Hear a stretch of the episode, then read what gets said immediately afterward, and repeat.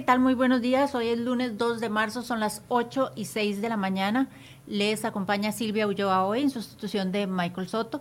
Muchas gracias por acompañarnos. Hoy vamos a hablar del tema de la unidad presidencial de análisis de datos, un tema que sin duda alguna eh, todavía tiene mucho, mucha tela que cortar ahí detrás de esto. Pero no vamos a hablar del, del tema desde el punto de vista político, vamos a hablar del tema desde el punto de vista técnico.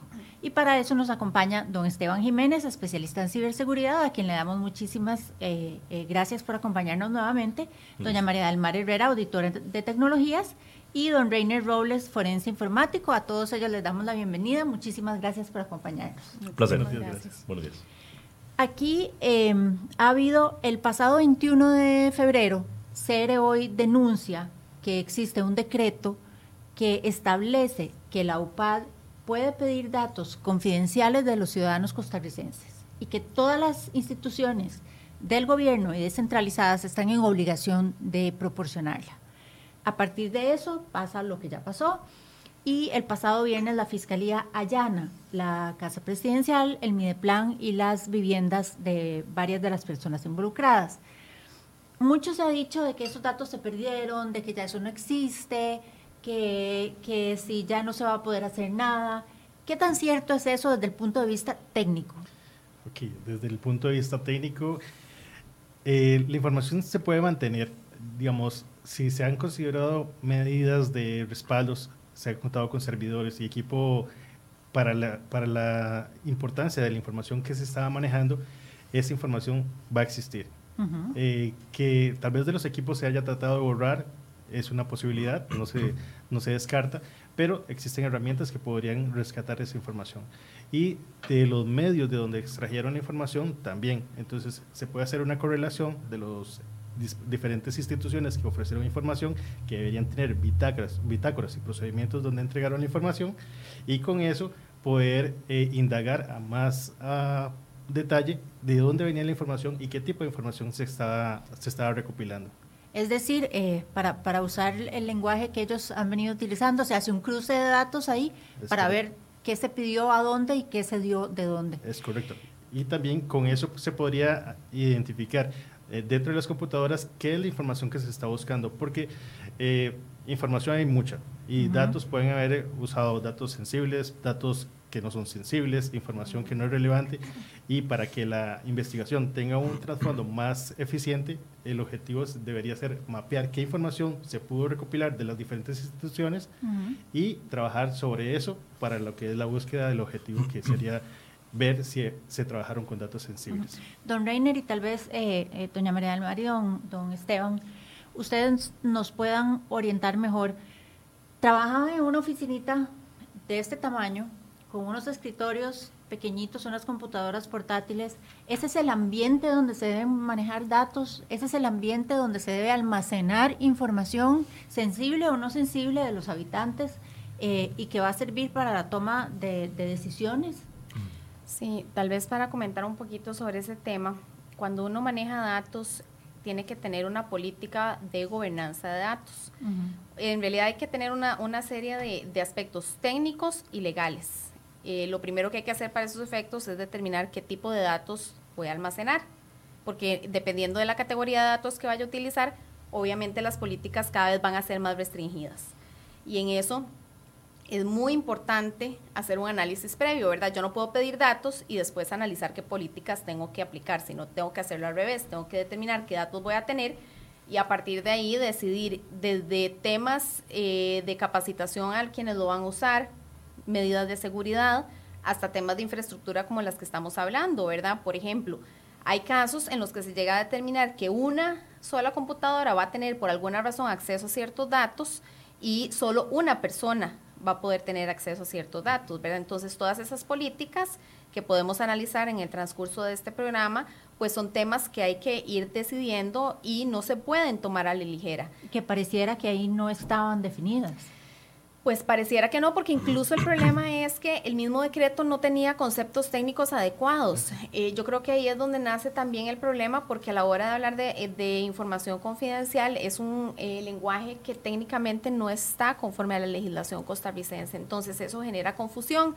Si yo no tengo claro que, cuáles son los, la nomenclatura técnica que debe tener, tampoco tengo claro tal vez por detrás qué tipo de información estoy tomando o a la de menos le estoy dando una connotación igual a todo tipo de información, lo cual es absolutamente peligroso porque eh, si yo no tengo claro qué tipo de información tengo, pues tampoco voy a tener claro la gravedad que reviste el manejar esa información y qué medidas tengo que tomar. Pero entonces pareciera ser que quienes estaban manejando la, la UPAD eran personas sin ningún criterio técnico para hacerlo. Eran personas que eh, manejaban datos, hacían cruces, gráficos no sabemos con qué intención, honestamente, pero que no tenían la formación técnica para esto. Yo lo que creo es que aquí hay un problema en general en Costa Rica. Nosotros tenemos una ley de una legislación de protección de datos desde el 2011, ya desde años antes, creo que desde el 2009 la Sala Constitucional había ido dando algunos parámetros sobre en qué consiste eh, la protección de datos, qué tipos de datos se tienen que proteger y demás. Pero la realidad es que el tico nunca se ve preocupado por los datos en general, o sea, no, no solo a nivel de instituciones públicas, sino a nivel de empresas, a nivel personal. La gente no tiene conciencia de qué son los datos personales, qué tipos de datos hay, cómo se usan y para qué se usan. Y por supuesto el valor que tienen. Y tal vez eso ahora se lo podemos explicar eh, a, las personas que nos acompañan, que además si tienen preguntas nos las pueden enviar directamente a la transmisión eh, de Facebook pero explicarle a la gente un poco eso, ¿verdad? ¿Por qué son valiosos nuestros datos? ¿Por qué debemos de protegerlos? Sí, tal vez eh, incluso volviendo un poco atrás eh, respecto a, a, la a, a, la preocupación general, digamos, de la gente, de que esos datos se hayan perdido, este, y después entrando un poco en las clasificaciones de información que tenemos en Costa Rica, este, bueno, en primer lugar, esto que, que se dice que los datos eh, fueron a ser perdidos, este, pues, si bien es cierto, han pasado ocho días, em, a nivel digital eh, la información se mantiene, ¿verdad? Eh, a menos que hay, dos formas específicas de borrar por completo un disco duro. Hay mucha gente que piensa que con solo tomar el, el archivo y depositarlo en la, en la papelera de reciclaje, ya el archivo se destruye. Eso no es cierto.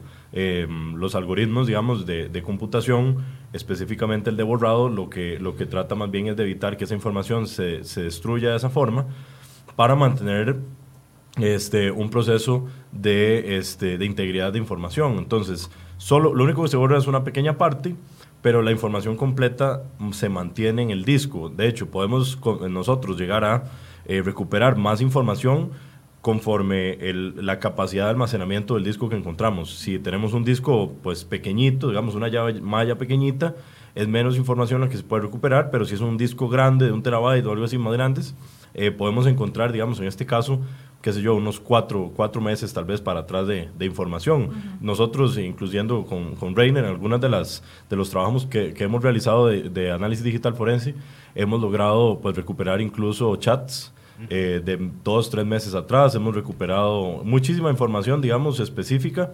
Entonces, para que la gente entienda que eso se puede, se puede hacer. Solo hay dos maneras de borrar un disco duro completamente y es uno a través de un software muy especializado. Eh, se, se ven en el mercado diferentes software en los cuales uno tiene que registrarse. No, no, no es tampoco como cualquier software que uno pueda, que uno pueda obtener y, y no es sencillo. Em, y el otra, la otra forma es un choque electromagnético y para eso se necesita una máquina también que es grande y, y esa máquina si, si digamos em, desecha el disco duro completo, pues esa máquina es, es, cara también. El OIJ en Costa Rica y la Fiscalía tienen acceso a algunos equipos para poder realizar el trabajo digital forense y si no, eh, también el OIJ puede solicitar apoyo a cuerpos policiales externos. Entonces, por ejemplo, ellos si no tienen el equipo en Costa Rica para analizar eh, completamente el disco duro que encontraron en, en X, en X em, computadora o alguno de los celulares, etcétera, pueden mandarlo a la oficina en, México de la Interpol y ellos tienen un laboratorio más grande y también pueden hacerse de, la red de esta red digamos para, para obtener apoyo Este, también el tema de, tal vez de la parte de seguridad, ahora que comentabas tal vez el espacio. eh, estas personas tal vez no solamente, tal vez lo que yo veo es un enfoque muy académico de tratamiento de la información, ¿verdad? Ellos tal vez tenían alguna noción de que lo que estaban haciendo era un trabajo pues al estilo universidad, ¿verdad? Eh, y claramente nunca consultaron a profundidad la ley de protección de datos, que efectivamente habla en la sección 3 sobre la seguridad de los datos. En el artículo 10 especifica que las personas que tengan acceso a estas bases de datos tienen que contar con eh, no solamente el, el, espacio, sino también todos los mecanismos de seguridad para mantener los datos este, siempre confidenciales, ¿verdad? Que no salgan del ámbito este, en el que se les otorgó el permiso. Es decir, em, física, físicamente, física y lógica. la oficina donde estaban ubicados no era, es inadecuada exactamente para lo que estaban haciendo o lo que pretendían hacer. Sí, correcto. Desde ahí todo mal. Desde ahí vamos mal, sí. Y también el uso de equipos personales, porque digamos, esa, información sensible tiene que haber controles de acceso, tiene que haber sistemas de monitoreo para identificar si alguien altera esa información, cuándo la alteró, cómo la alteró, y que toda esa información esté en un repositorio seguro, en un lugar seguro, un data center, un ambiente controlado para poder tener esa tranquilidad de que los datos se, van a tener íntegros. Entonces, eh, usar equipo personal para tratar esa información que es de carácter confidencial es completamente fuera de las buenas prácticas la, idea es que ellos tuvieran, dice que, hay una hubo una partida de, dinero para comprar equipos, servidores y licencias. No sé si ya se había implementado, si esa compra de equipo ya estaba y ellos ya estaban trabajando sobre los servidores, que sería la buena práctica, en un ambiente controlado. Si no, eh, el riesgo de que trabajaran toda la información dentro de las computadoras, como dice Esteban, si los discos duros que ellos tenían eran grandes, digamos, de sus propios portátiles y eso, la información, aunque la hayan borrado, es, muy, es fácil, en teoría, eh, recobrarla o reestructurarla de nuevo. Pero si, digamos, son equipos pequeños donde ellos están trabajando, meten otras bases de datos, sobrescriben la información, genera un nivel más de, de, digamos, de inconvenientes a la hora de recuperar la información. Tal vez no sé consigue toda la información de una forma tan limpia como si hubiera conseguido si hubiera sido un data center donde tienen equipos de respaldo, backups y todo ese sistema de protección. Ahora, ahora que usted hablaba del uso de licencias, uno ve que ellos estaban usando la plataforma Tableau en la versión gratuita. Eh, eso es inadecuado también, ¿correcto? Es correcto porque, digamos, a la, a la hora de que están utilizando licencias eh, de forma gratuita, pierden muchas, muchas características o facilidades que ofrece la herramienta. Eh, tal vez para lo que ellos están analizando, no sé, hojas de Excel o bases de datos eh, pequeñas, eh, les facilita mapear o, o distribuir la información de una forma de analítica pero no les permite hacer los respaldos, tener bitácoras, tener procesos más adecuados de lo que es ese tratamiento de datos. Incluso ver el control de, la, de las personas que están haciendo acceso a esa información y cuándo, cómo y de qué dispositivos. Que una plataforma más robusta como una licencia profesional podrían controlar esos, ese tipo de interacción. De hecho, en, la, en el mismo tablón, en la, en la política de uso de la plataforma, existe un apartado que eh, dice Data Policy, la política de uso de datos en, en la plataforma Tableau Public, donde especifica Dice, si un cliente quiere publicar datos sin que la información de fondo también sea pública, debe pagar la licencia de Tableau Online o Tableau Server. ¿Qué quiere decir esto? Que el Tableau Public no debe ser utilizado para el uso de información sensible. La información sensible debe ir a través de las otras licencias que sí permiten un control mayor de la seguridad y de la estructura de la plataforma todos los datos que ellos subieron a este tablo Public, la información que tienen de fondo, que fue utilizada para generar los gráficos y visualizaciones, también fue de dominio público. Y eso es un grave, gravísimo, gravísimo error, ¿verdad? Nuestra compañera Angie Cantillo conversó el otro día con gente eh, del Colegio de Informática que le decía que, bueno, que aparte de las instalaciones físicas inadecuadas, como ustedes también decían, eh, la Contraloría prohíbe que se manejen datos en plataformas gratuitas o en, en, softwares abiertos que no son, que no cuentan con una licencia. Que tiene el, el, Estado, por ejemplo, que comprar las licencias para hacer el manejo de eso. Sobre todo, ellos dicen que no eran datos sensibles. Pero, perdón, la generación de política pública es sumamente sensible.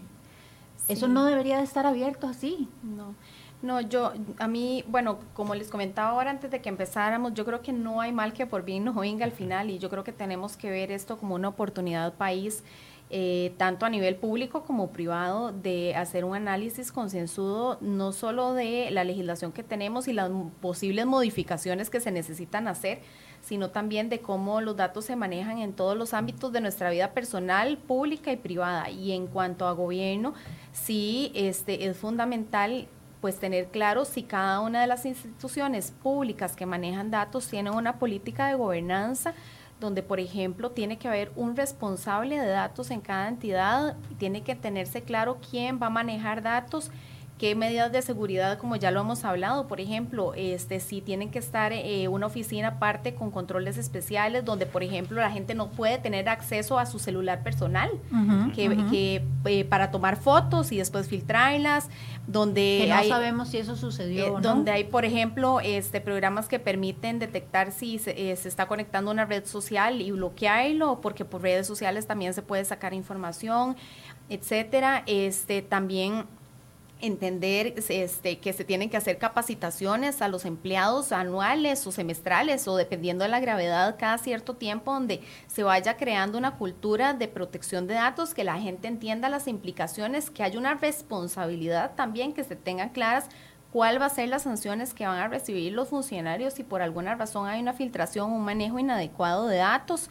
Eh, si, si se van a usar datos, también hay que tener claro que la ley es clara en cuanto a que yo no puedo tomar datos a mi antojo, o sea, tiene que haber una razón por la que yo estoy pidiendo un dato y cómo se va a manejar ese dato, por qué se va a manejar ese dato, en qué casos necesito consentimiento de las personas para usar ese dato, en qué caso no lo necesito, este, cuáles datos este, son sensibles, cuáles son de acceso este, restricto, eh, todas esas cosas, de nuevo, son cosas que yo creo que todavía en este país muy poca gente maneja tanto en el ámbito público y privado. Y esto es un llamado de atención también a las empresas, porque hoy pasó en el gobierno, pero las empresas también manejan infinidad de datos personales de las personas. Por ejemplo, hay instituciones de salud privadas y públicas también. Entonces, eh, yo creo que es una gran oportunidad para que hagamos un análisis país de entender también nosotros como ciudadanos que tenemos que estar al pendiente de los datos que se están utilizando. Claro, yo... Eh, eh, coincido con ustedes en que es fundamental que este es, este es un, un, establecerá un antes y un después en el manejo de datos en el país. Pero también creo que es necesario sentar responsabilidades y averiguar qué fue lo que pasó y qué fue lo que se usó. Aquí pregunta don José Cordero, dice, Esteban, ¿es cierto que la plataforma que utilizaron para las consultas tiene el defecto que dichas consultas hayan quedado disponibles o públicas en Internet? Sí, como explicamos anteriormente, la, misma plataforma tiene un apartado eh, que dice en su política de datos de uso de la plataforma pública que la plataforma pública no se creó con fines de manejo de información sensible. Esa no es el fin de la plataforma. Este, claramente este equipo pues no leyó, digamos, la política de uso de la misma plataforma, eh, así como tal vez se, escaparon también algunas cláusulas de la política y de la ley de, protección, de, datos. Este, si la, plataforma no es para eso. De hecho, sería importante tal vez repasar un momento la definición de datos sensibles, ¿verdad? Por favor. En Costa Rica tenemos eh, cuatro tipos de datos, confidenciales y restrictos, restringidos eh, y datos sensibles, así es como más o menos lo plantea la, la ley, ¿verdad? Entonces, el de datos sensibles, en, su, en el artículo 3 de la, de la Ley de Protección de Datos, dice que un dato sensible es la información relativa al fuero íntimo de la persona como por ejemplo datos que revelen el origen racial, opiniones políticas, convicciones religiosas o espirituales, condición socioeconómica, y eso es importante resaltarlo, ya les vamos a decir por qué, información biomédica o genética, vida, orientación sexual, entre otros. Entonces, ¿qué es lo que nos está tratando de decir? Información religiosa, ya vimos que tuvieron acceso, que la solicitaron para determinar a dónde estaban ubicadas ciertas iglesias con ciertas denominaciones religiosas. Correcto, sí. Entonces, ¿qué, qué es lo importante aquí? vamos a entender, ok, los datos personales me permiten a mí, por decirlo así, señalar a alguien, ¿verdad?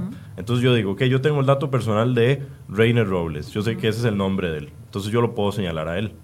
Lo veo como un individuo pero los datos sensibles me permiten agregarle un contexto a Reiner. O sea, ya con datos sensibles yo puedo poner alrededor de Reiner toda su realidad, su salud, su familia, eh, cuánto ingreso tiene, sus debilidades. sus debilidades. Entonces, por eso es que los datos sensibles son tan delicados. Siempre, siempre, en un proceso de análisis de datos, eh, especialmente en todo el apartado de seguridad de, de, grandes bases de datos, que es lo que usualmente nosotros manejamos, este, cuando se va a iniciar un proceso de análisis en una base de datos de grande, ¿verdad? De estos tamaños, lo que llaman Big Data, eh, siempre se hace un análisis de impacto se llama un DPIA, es un análisis que básicamente lo que hace es reunir al equipo y antes, como decía la compañera, antes de que se haga cualquier cosa, vamos a, vamos a crear un equipo de personas que va a hacer un análisis completo de cuál va a ser el resultado de eh, extraer esta información y procesarla.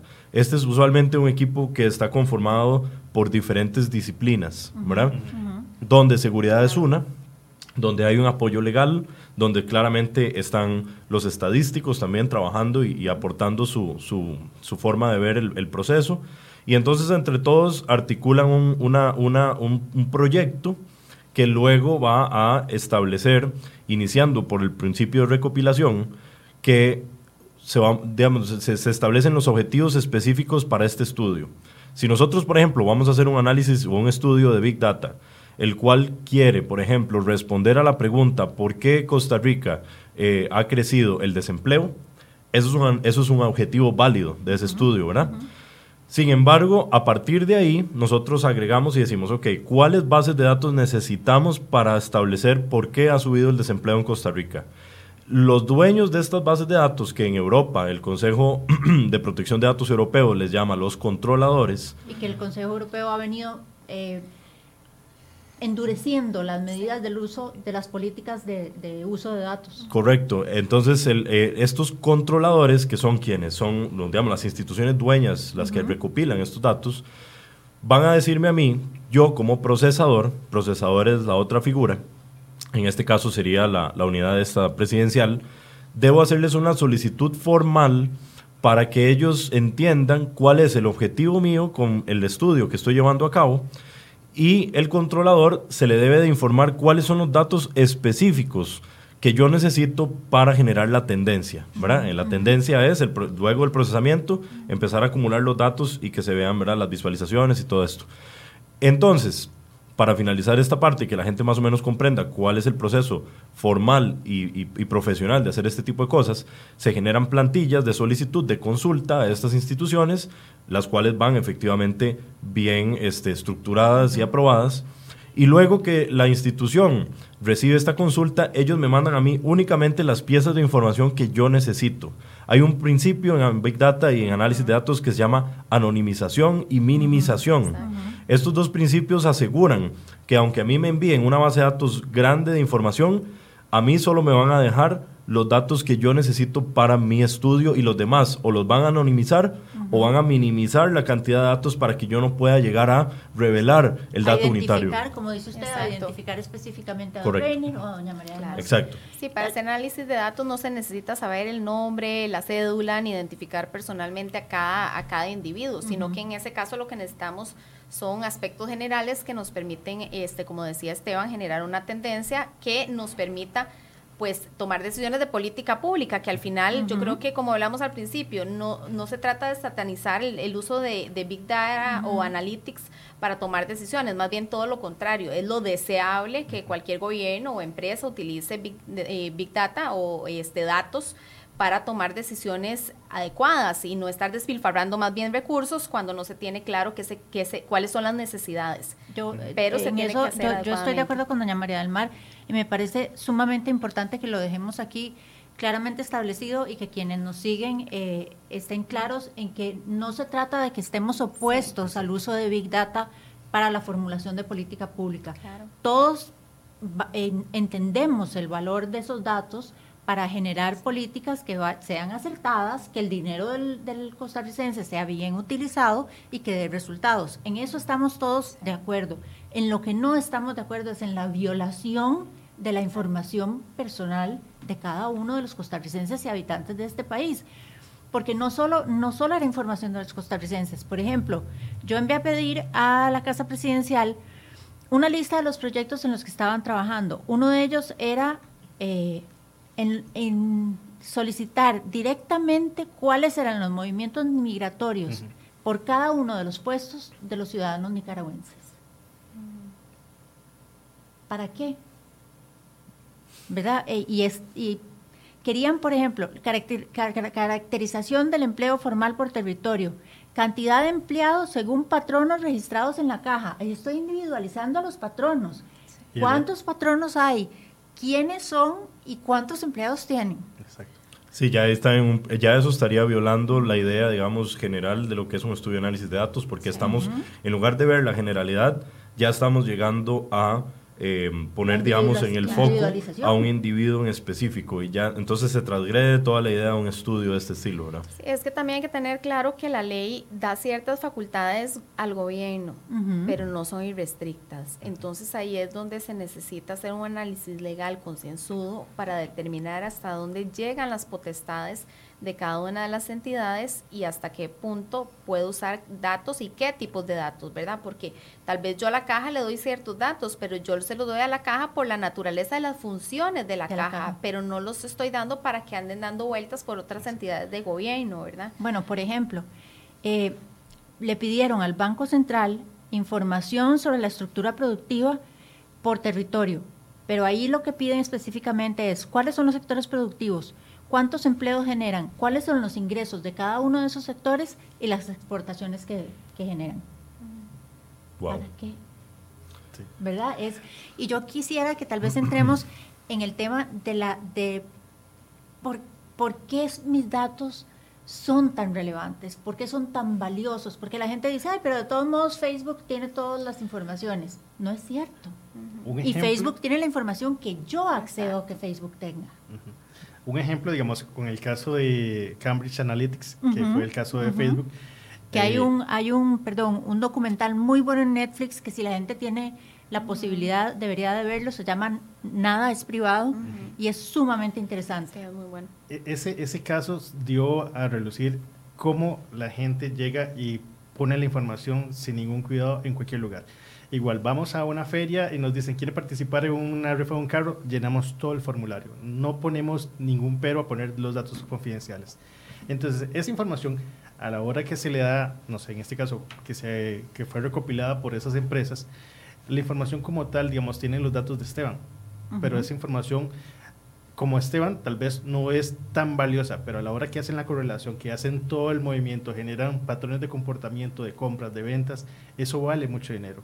Entonces, en ese caso estamos hablando de que fueron 87 millones de, usuarios que Facebook, en ese caso... Sin eh, decir nada, Facebook capturó, capturó la información y se la vendió a Cambridge Analytica. correcto. Y la multa que le dio la Federación de Comercio estadounidense fue 5 mil millones de dólares, que eso ronda como 57 dólares por persona, por usuario. Pero es que ese no es el valor de los datos, sino es el valor de tener la magnitud eh, del gran volumen de datos y hacer todo ese montón de relaciones. Pero es que además el valor de esos datos, en particular en ese caso, fue lo que hicieron con ellos. Cómo ingresaron y hasta se podría decir que manipularon procesos electorales, vulneraron procesos democráticos. Y eso es lo que debe preocuparnos aquí. Es muy delicado porque los datos son importantes tanto a nivel individual como a nivel eh, de grupo, colectivo, ¿verdad? En ese caso es a nivel colectivo y así se ha utilizado en muchos otros casos a nivel colectivo, precisamente para la toma de decisiones. De hecho, eh, eso es parte de la discusión que se ha dado a nivel mundial, ¿verdad? De cómo ese análisis de datos cada vez va a ser más relevante en procesos electorales, ¿verdad? ¿Qué medidas hay que tomar? ¿Cómo como sociedad tenemos que hacer un alto en el camino y analizar eh, cómo este, esos datos van a ser utilizados para manipular procesos democráticos? pero también a nivel individual, porque esos datos pueden ser utilizados para discriminar, por ejemplo, si caen en malas manos. Entonces, de repente, tal vez yo este, puedo perder una oportunidad de empleo y nunca supe por qué, y es porque tal vez alguien tuvo acceso a información sobre mi salud eh, o sobre algunas otras condiciones de índole privada que no deberían estar. Su orientación este, sexual, su credo religioso, que, que, pueden prestarse para discriminaciones perfectamente. Bueno, incluso en Estados Unidos hubo un caso muy, muy conocido y muy este, simpático, eh, bueno, no tan simpático, la verdad, preocupante, diría yo, este, eh, de un programa que ahorita se me escapa el nombre, pero puede que, que ahorita me acuerde que se usa para eh, determinar el perfil criminal de las personas. Entonces ya hubo una discusión en la Corte en Estados Unidos porque en un caso se utilizó el perfil de una persona en juicio por medio de una aplicación electrónica para determinar si había posibilidades o no de que esa persona reincidiera y con base en eso pues se toman desde medidas cautelares hasta este decisiones de eh, condenas y este procesos de libertad condicional o no, ¿verdad? Una serie de, de aspectos muy delicados, ¿verdad?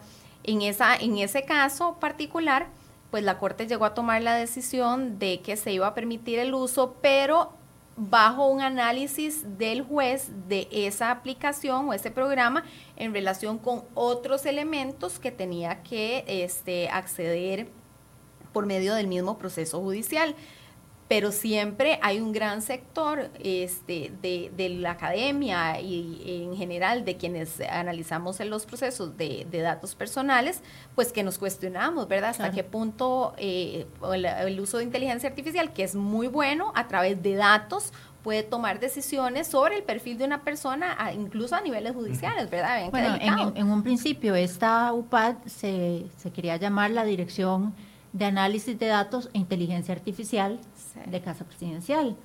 Y otro aspecto que a mí me preocupó muchísimo del, del decreto em, es que en el artículo 10 establece la posibilidad de que recibieran fondos privados. Ah, sí, incluso ah, fondos privados. Y eso es sumamente grave. Claro, y vamos a ver, hay, hay algo también que es, es, es, muy interesante que la gente tiene que, que tomar en cuenta. vamos a ver.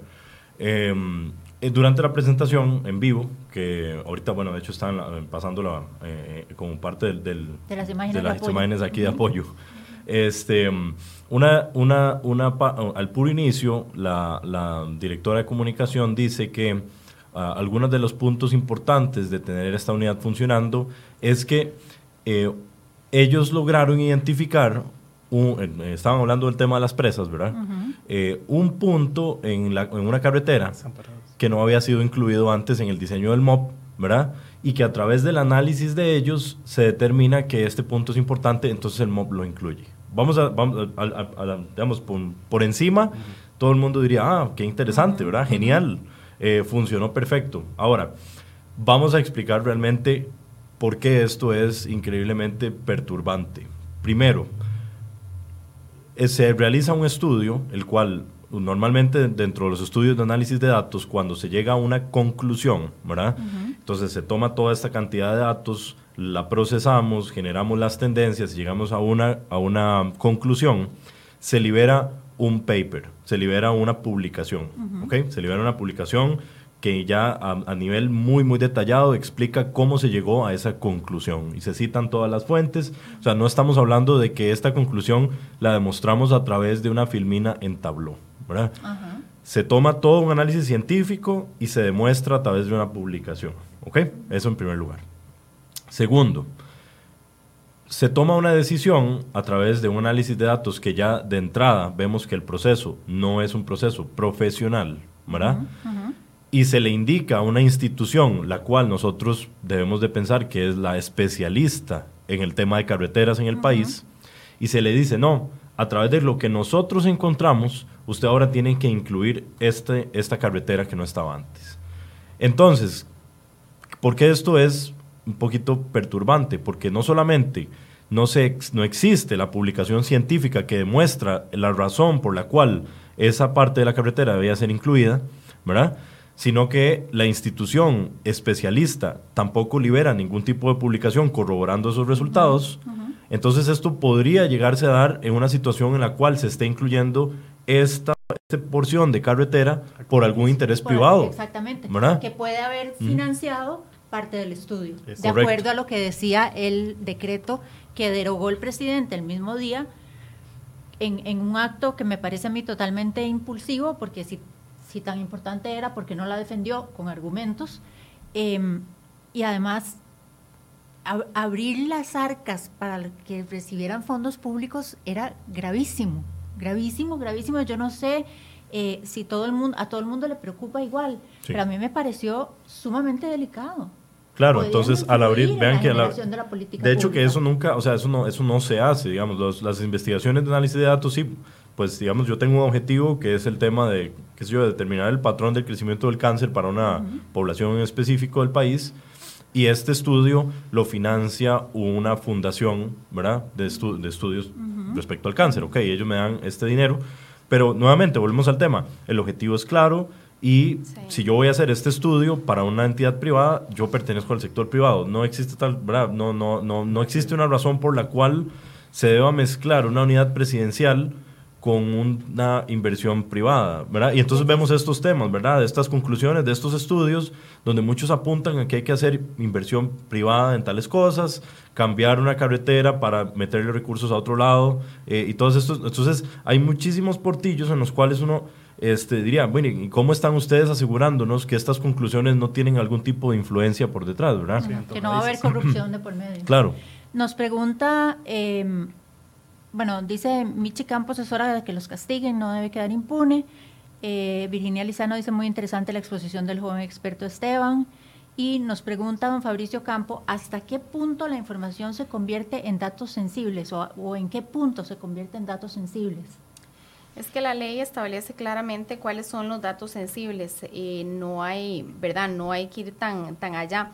Y yo creo que eso es lo más fácil, ¿verdad? Referirse a la ley y dice, ninguna persona estará obligada a suministrar datos sensibles. Se prohíbe el tratamiento de datos de carácter personal que revelen el origen racial o étnico, opiniones políticas, convicciones religiosas, espirituales o filosóficas, así como los relativos a la salud, la vida y la orientación sexual, entre otros. Es decir, vemos que son datos que se refieren al fuero interno de las personas, ¿verdad? De, de, su parte más íntima, más sensible, lo que los expone más aspectos como discriminación, a, verse vulnerados en su parte más, más íntima. Entonces, eh, los datos sensibles no es que se convierten en datos sensibles, los datos sensibles son ya precisamente sensibles por esta naturaleza de que revela un aspecto muy íntimo de la persona. Y están claramente definidos y todos deberíamos de conocerlos. están claramente definidos y por eso a mí me llama mucho la atención eh, esta pequeña trifulca que se hizo entre el IMAS y la Defensoría de los Habitantes. Eso quería hablar con, ustedes dos ahora, eh, que entráramos en esa discusión, porque el IMAS dice que no es cierto, la Defensoría me parece a mí que hace un planteamiento serio el viernes en la noche, eh, muy puntual, la señora defensora no entra a dar detalles porque dice, yo le voy a entregar el estudio completo antes de publicarlo a la Fiscalía, que me parece que es lo responsable que, que, ella hizo porque ella tuvo acceso a datos mucho antes que, que la misma Fiscalía. Eh, pero entonces, eh, que, que hablemos un poco de eso, ¿verdad? ¿Cuáles son esos datos sensibles a los que ella hace referencia? Bueno, la plataforma, eh, todo esto surge alrededor de la plataforma del Cinirube, ¿verdad? Eh, que es la plataforma que maneja Limas. En esta plataforma, este, los que hemos tenido algún tipo de acceso, sabemos que hay información socioeconómica. Entonces, volviendo a la ley de protección de datos, por eso les dije anteriormente, recuerden la palabra socioeconómica, porque está bien especificada en la definición de datos sensible todo lo que determine quién soy yo como individuo y cuál es mi condición socioeconómica es un dato sensible, ¿verdad? Entonces, eh, en este sistema existe la posibilidad de consultar eh, por individuos, ¿verdad? Eh, en unas fichas que se llaman CIPO. estas fichas lo que traen es, digamos, el perfil de, de alguno de, los, de las personas registradas, ¿verdad? En el sistema de Limas y lo que trae es como su condición social, viene dónde viven, viene, ¿verdad? Porque ellos lo utilizan para estudios de pobreza y un montón de cosas. Em, recientemente aparece que la información en el CINIRUBE también agrega datos de salud. Entonces ahí estamos agregando todavía más datos sensibles, porque yo ya no sé solamente dónde vive una persona, cómo vive, ¿verdad? Este, sino que ahora sé cuál es su estatus de salud, si presenta alguna enfermedad X, etcétera. Los, datos de salud. Que me permitirían a mí, como decía doña María del Mar, discriminar y hasta manipular. Los datos de salud son hasta cinco veces más valiosos que un dato financiero. eso en el área, digamos, de toda la seguridad, seguridad informática, cuando se fugan datos de salud, por ejemplo, una de las leyes más O fuertes, sea, lo que sucedió con un banco en este país Sí. que vulneró el sistema de la caja, ay, eso en- es bajo la, pecado, bajo la, pecado mortal. Sí. bajo la legislación estadounidense, eh, a través de, por ejemplo, una de las leyes como el HIPAA, H-I-P-A-A, esta legislación sienta, eh, eh, digamos, consecuencias Responsabilidades. y responsabilidades por haber este, mm, llevado un maltrato de los datos de salud que son increíblemente cuantiosas, porque ellos claramente han llegado al entendimiento de que un dato de salud redondea completamente a una persona. Yo puedo entender todo el contexto de una persona con datos de salud y puedo generar extorsión, puedo generar, este, ah, digamos, una separación social del individuo, ¿verdad? Si lo, si lo ubico que tiene cierto padecimiento, puedo saber a dónde él va a recibir sus, sus, sus tratamientos, puedo falsificar también documentos de salud, por ejemplo, para, para obtener recetas que son controladas, etcétera. Entonces estos datos son increíblemente sensibles. Que le agregue el dato de salud al sistema de Limas, que hay que ver porque existe también un, un entendimiento entre, entre la- el sistema del Cinirube y el sistema de la caja, en el cual en teoría no se deberían de mezclar los expedientes digitales eh, de, eh, de salud y, y la información de, de- del Cinirube. Entonces, eh, lo que hay que entender ahora es, ya ahora que sabemos que sí hay datos de salud, porque el mismo eh, eh, director de Limas después dijo que sí, efectivamente hay datos de salud en el Cinirube, entonces ahora lo que tenemos que ver es cuáles datos, porque ahora entonces el Cinirube ya no es el, el sistema que nosotros pensábamos que era, sino que pasa a ser un sistema que efectivamente es un sistema confidencial a ser un tesoro de datos, ¿verdad? Del país. Y que fue vulnerado, porque ellos tuvieron acceso a él. El Por- IMAS por- tiene acceso a él. Uno de los grandes promotores de la OPAD es el presidente ejecutivo del IMAS. Es- Yo quisiera saber si mediante esa auditoría forense podemos saber cuáles fueron esos datos. Es correcto, digamos, sí se podría extraer esa información. Y, digamos, hay una situación donde tal vez la caja le dice, no te damos los datos, pero ellos buscan otra, otra Que eso les- alternativa eso y ahí sucedió. ya recopilan esa información. A la hora que tienen el, digamos, todo el compendio de información, ya pueden hacer un análisis más fuerte y, como dice Esteban, catalogar a las personas o los individuos de una forma más eficaz. Eh, con, el, con la información que ellos extrajeron, entonces hay que validar si con la Sinirube, ¿es? Cinirube. Sinirube, Ujú. hubo algún proceso de bitácoras, de eh, cadenas de custodia, de qué información Debió tuvieron- de haber existido. debió de haber existido. Nosotros sí sabemos que esta unidad no solamente solicitó datos sin tener una plantilla preaprobada de consulta, sino también que fue ta- eh, de forma personal con llaves mayas, que lo hace todavía más. Seguro. más, más- menos profesional, ¿verdad? El tema. Sí. Van con una llave maya a X institución y le piden que le carguen las bases de datos a esa llave maya, que claramente en principio es una, una llave maya de uso personal, no es una llave maya eh, otorgada por, la, por, por el mismo, digamos, cuerpo de, de- de tecnología de nada, información con seguridad ni nada, sino es una llave normal, ¿verdad? Sí, que se le puede pasar haber de todo. En, claro. en cualquier lugar y la puede haber juntado a alguien que sabe usarla y no necesariamente para Y bien. de hecho, en ese momento, ese, ese, ese tipo de, de consultas y solicitudes se estuvo haciendo sin ni siquiera que se leyera el, el decreto. Ni siquiera el- en ese Es momento que no existía, año ¿verdad? De Claro. estar operando. De el hecho- decreto se aprueba el 14 de octubre Ajá. de 2019 Y y no sé por qué se esperan a publicarlo hasta el 17 Vean de que el febrero. decreto, el decreto se da hasta que comienzan las negativas de algunas instituciones, decir, ¿verdad? El decreto se da cuando ellos se ven atados de manos porque quieren información y hay instituciones como la Caja Costarricense de Seguro Social que afortunadamente don Román Macaya y la Junta Directiva se amarraron la faja y le dijeron no, esos datos no se le pueden brindar. Sí. Ahí es donde entra la importancia de validar si existen bitácoras o un, un procedimiento adecuado y con Sinirue, qué información se extrajo. Porque ellos también tenían acceso a cierta información que desconozco qué tipo de información podrían estar trabajando para poder hacer ese mapeo a, a nivel socioeconómico y identificar si la información que la caja tal vez se negó, alguna de esa información sensible se salió por ese otro lugar.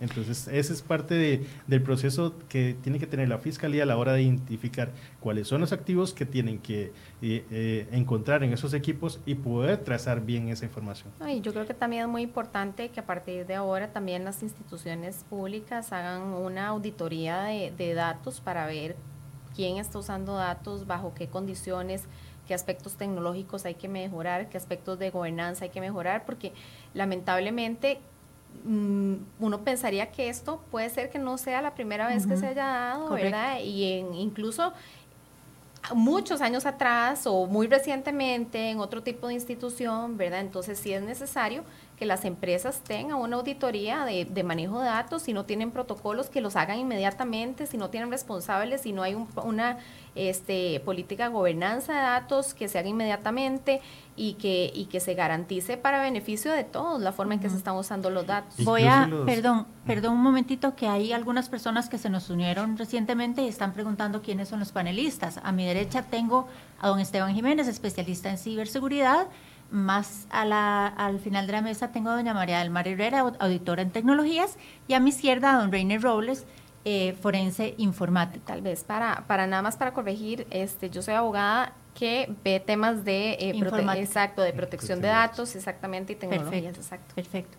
Y nos preguntan eh, que cuál, bueno, cuál es la función de PRODAP, pero además que eh, ¿Qué pasa con las empresas que dan crédito, que gestionan créditos y créditos a pago?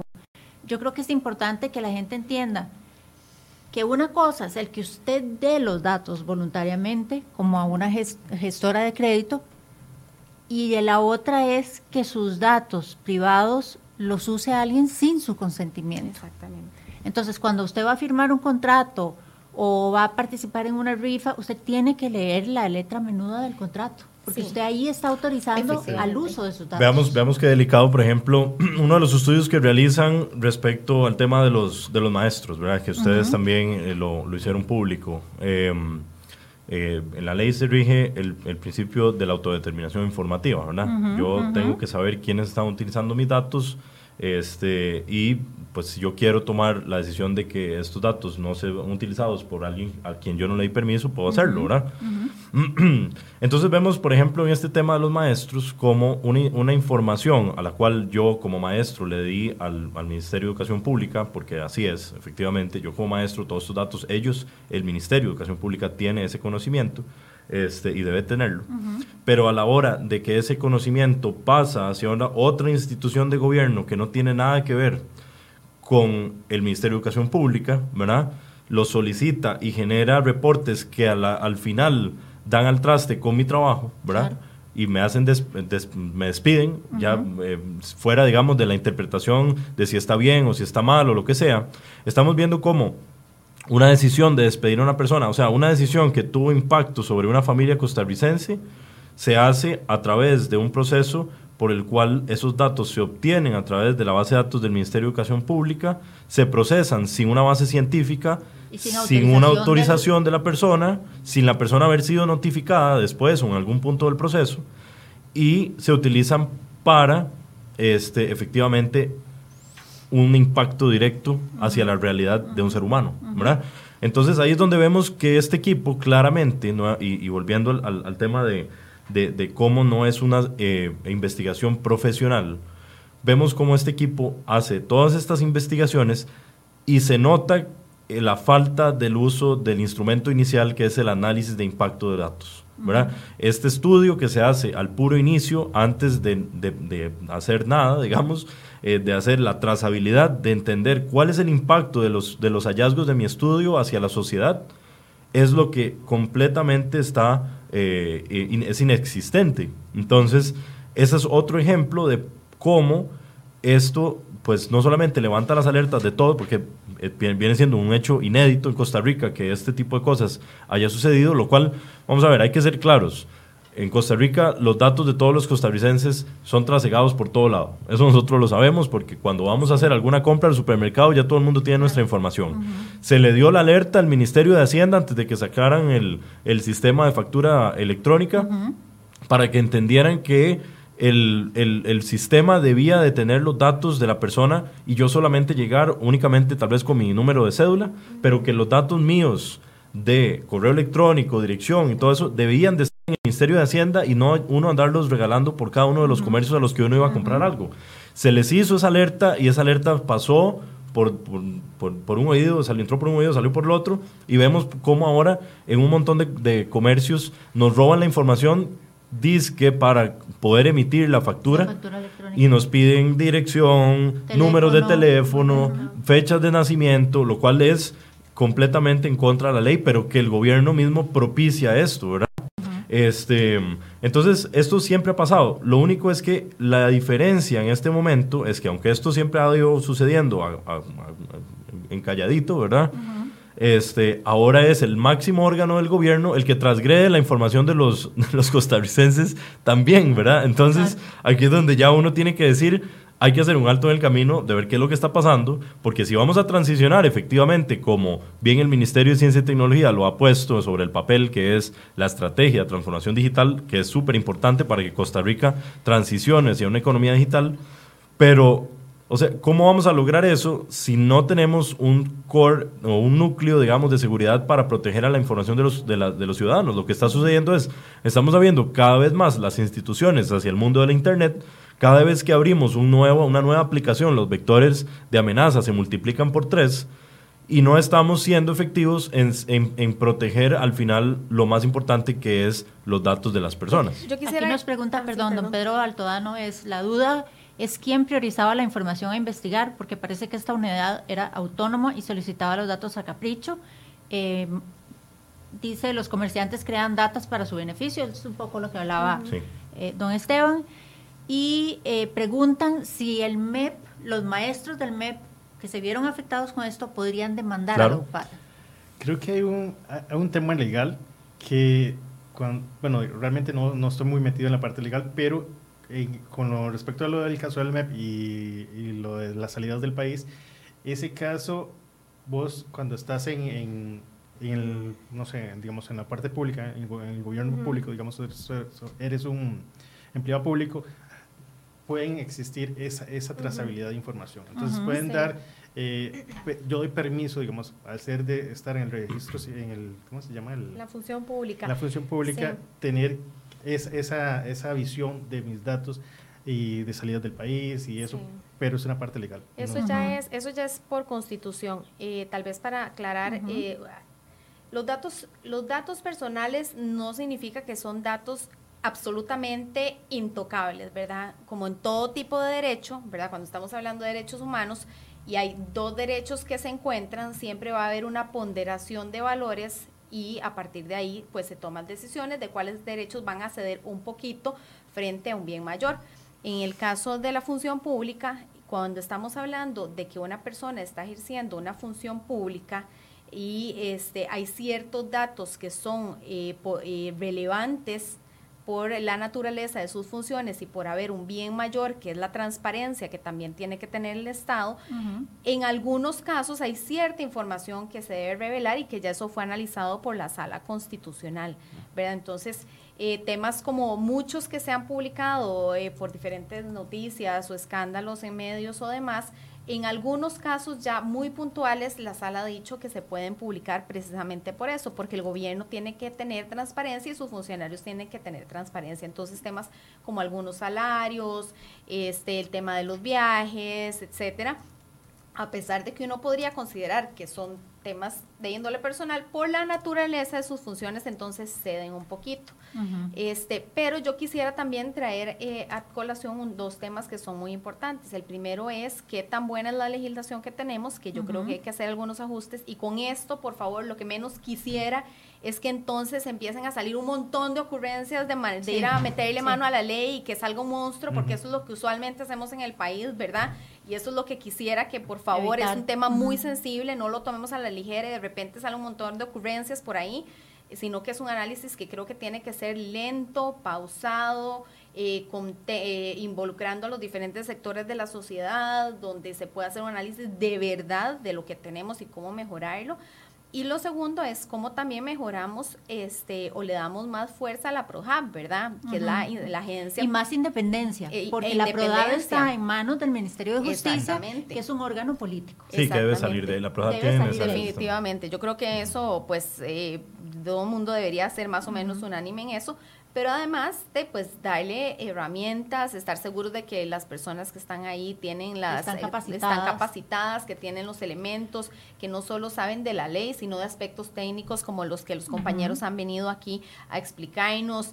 En fin, o sea, yo creo que tenemos que darle más importancia y yo creo que en buena Sí, hora, como decía ahora, que de, no es mal que por bien no venga, pasa algo así para que finalmente entendamos que hay cosas que hacer, ¿verdad? Inclusive, perdón, eh, de acompañar a todas las instituciones o entes del gobierno a identificar qué tipos de datos están dentro Claro. de sus sistemas. Porque eh, muchas veces, eh, digamos, uno no puede decir que desconozco la ley, pero muchas instituciones no tienen ni inclu- incluso ni conocen la información que tienen la parte de contabilidad, la parte de recursos No. humanos eh, o instituciones de gobierno. Al final mezclan toda esa información y la entregan.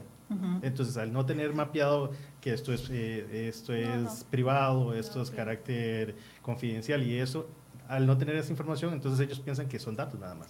Sí, Nos, nos comenta doña Ana María Solano, los periodistas están en derecho de proteger la fuente cuando acceden a datos confidenciales y el presidente es denunciado cuando busca datos para políticas nacionales. Wow, ¿será que el presidente deberá ser periodista? Doña Ana María, el presidente es periodista, no, no ha trabajado en eso nunca, pero salvo una práctica profesional que hizo. Pero yo como periodista le puedo responder que la protección de la fuente se da precisamente para proteger la confidencialidad de una persona que generalmente está haciendo una denuncia seria sobre casos, en su mayoría de corrupción, pero además para que el, periodista pueda tener acceso a información que de otra forma no tendría y no podría denunciar.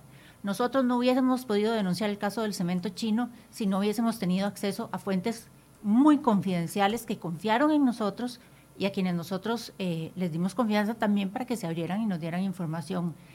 Y una diferencia grande es que era para hacer una denuncia, no para hacer política, ni politiquería, ni para vender la información, ni para facilitársela a ningún ente privado. Y creo que ahí hay que hacer la diferencia. Y nos dice don Francisco Benavides si faltó capacidad técnica para manejar esa unidad de datos. Por lo que vi, los expertos designados por el gobierno no eran profesionales del área de informática, sino de ciencias políticas. Sí, no, eh, tal vez, eh, vean, yo, lo yo quiero ser muy, muy claro. Este, yo he estado y he visitado la Oficina de Protección de Datos de la Unión Europea, he estado en el INCIBE de España, he pasado también por las oficinas del comando de- del US Cyber Command en los Estados Unidos. Este, y lo primero que usted ve es un completo apego a la normativa, desde todo el punto de vista, desde que usted ingresa a las instalaciones hasta que usted mira los equipos y las personas que están trabajando ahí, donde cada una de las personas que fue ingresada a estas unidades pasó por un proceso adecuado de selección, ¿verdad?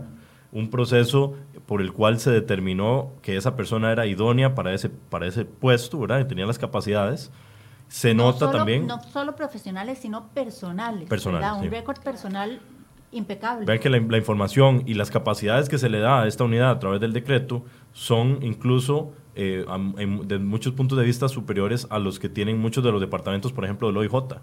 Muchos, in- incluso la misma DIS, este, eh, a través del artículo 7 de este decreto se les dio un superpoder, ¿verdad? Que era el de Sí. solicitar información eh, sin que la es confidencial y se le tenía que dar de forma obligatoria a la unidad, lo cual también es algo es un hito, ¿verdad? Eso nunca había existido. Como les digo, esto ni siquiera es un poder que tiene el OIJ, ni tiene eh, la, la DIS, ni nadie. siquiera, ni siquiera la fiscalía. No Ni siquiera la fiscalía. Para mí eso debía haber sido pasado por ley. Claro. Claro. definitivamente, Y, y- y incluso pues habría que modificar pues la ley de protección de datos porque es incompatible con, con la ley de protección de datos. Creo que fue una mala interpretación de la ley de protección de datos, Sí. tal vez por no tener contexto sobre la materia, ¿verdad?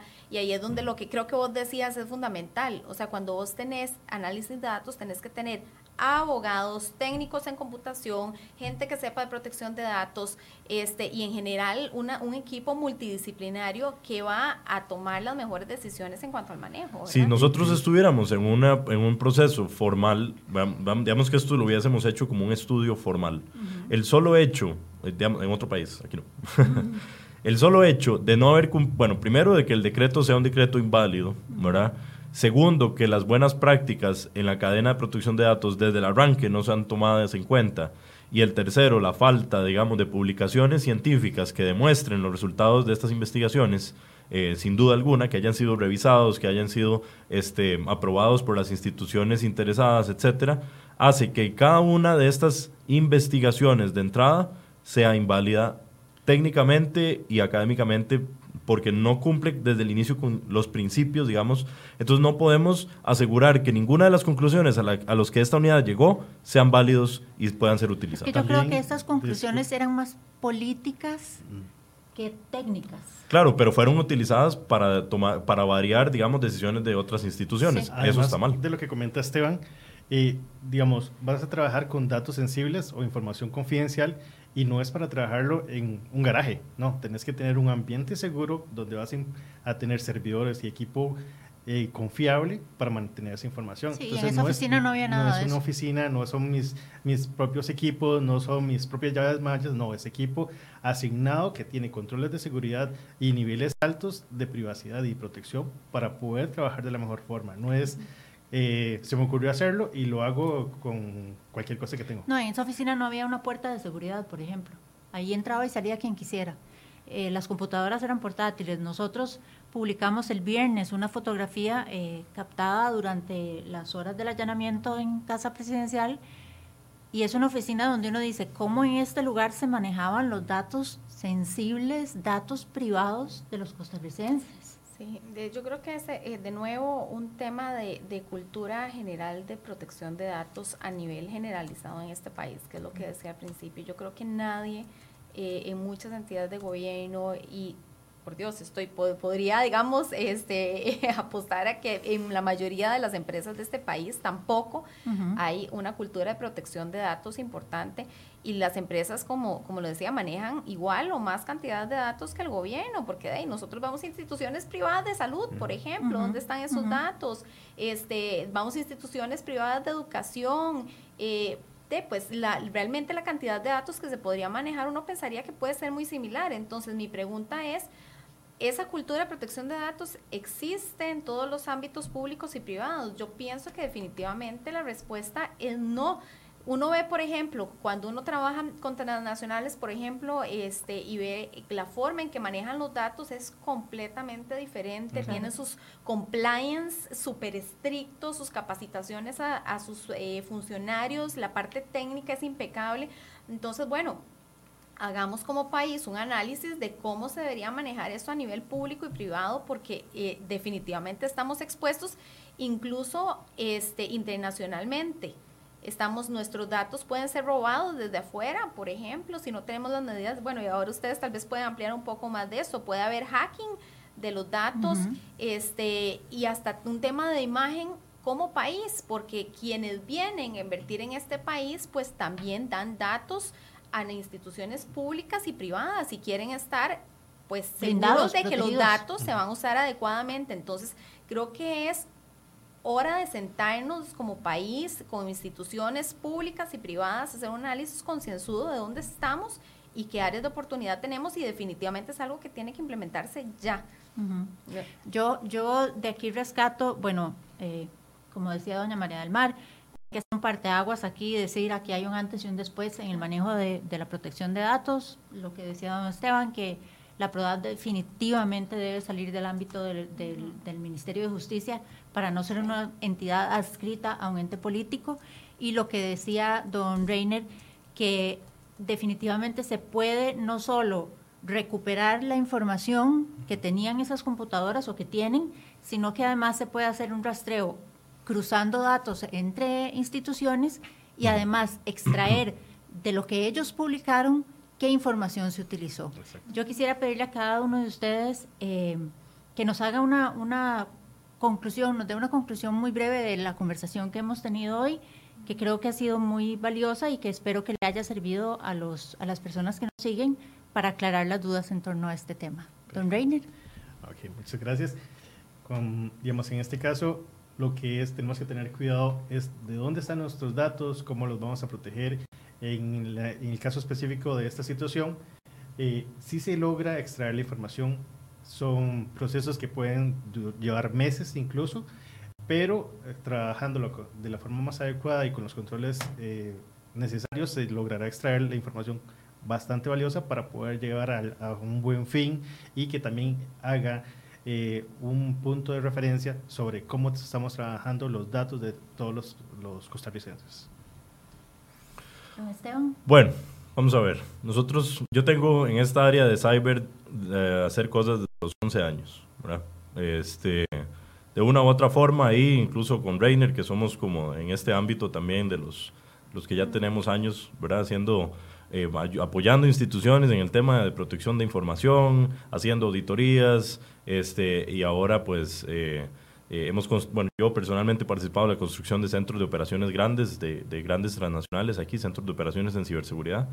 Em, y pues yo voy a ser muy sincero en el tema de que este, esto es, para al menos el área especialista, un, una oportunidad ¿verdad? de poder dar un paso al frente como especialistas en estas ramas, que la gente entienda que no es lo mismo aprender a usar una computadora, ¿verdad? y, teclear y hacer documentos de Word, a entrar a operaciones especiales y específicas como este tipo de cosas, ¿verdad? Eh, se necesitan perfiles de personas especializados para hacer este tipo de cosas, ¿verdad? Eh, se necesita que el gobierno entienda que en esta industria 4.0 todo es datos, ¿verdad? Datos. De ahora en adelante, todo lo que venga serán datos y datos y datos y cada vez más datos y todo lo que sea política pública va a estar regido por eso.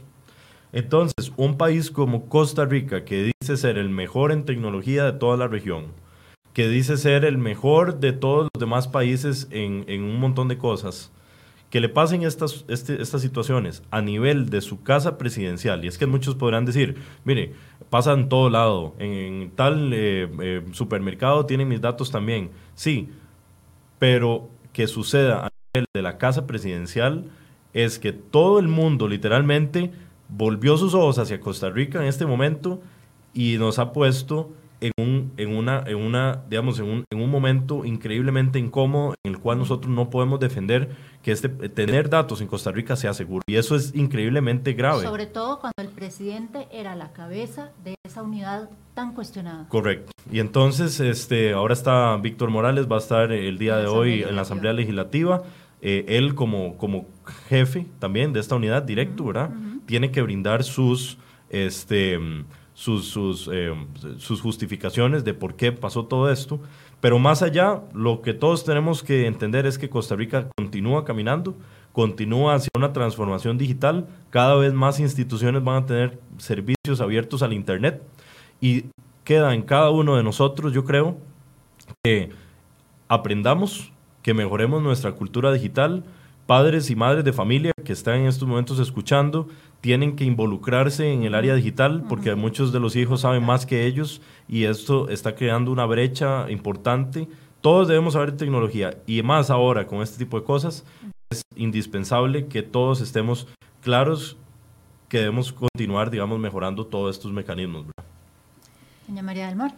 Sí, bueno, yo creo que hay que preocuparse y ocuparse, ¿verdad? Yo creo que eso es lo importante y como, como ciudadanos eh, a veces también eh, despotricamos en redes sociales, criticamos, adelantamos criterio y todos tenemos una opinión, pero lo más importante de eso es, está bien, ya nos preocupamos ahora cómo nos vamos a ocupar, qué vamos a hacer con nuestros datos este, en nuestra condición personal y en nuestra condición de funcionarios, donde sea que trabajamos, qué mejores prácticas vamos a generar este, como decía Esteban, como padres de familia también fundamental, un niño, ¿verdad? No puede tener acceso libre a estos aparatos, ¿verdad?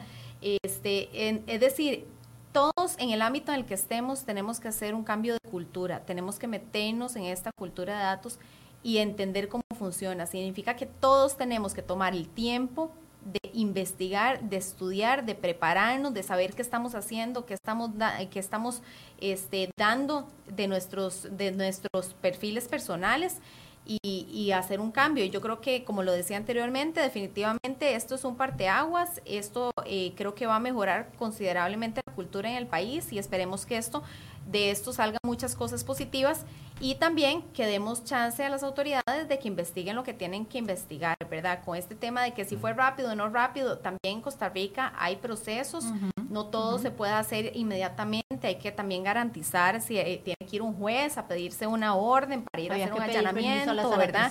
porque estaba involucrado miembros de los poderes ejecutivos. entonces, preocupémonos, ocupémonos y mantengamos también la cordura y la calma. O sea, hagamos un análisis responsable de todo esto, tal vez vamos a opinar en redes sociales, opinémoslo eh, habiendo estudiado el tema y, hagamos un mejor país, ¿verdad? Busquemos que esto se transforme en algo positivo para el país y busquemos soluciones a ámbito personal y donde sea que, que, estemos trabajando.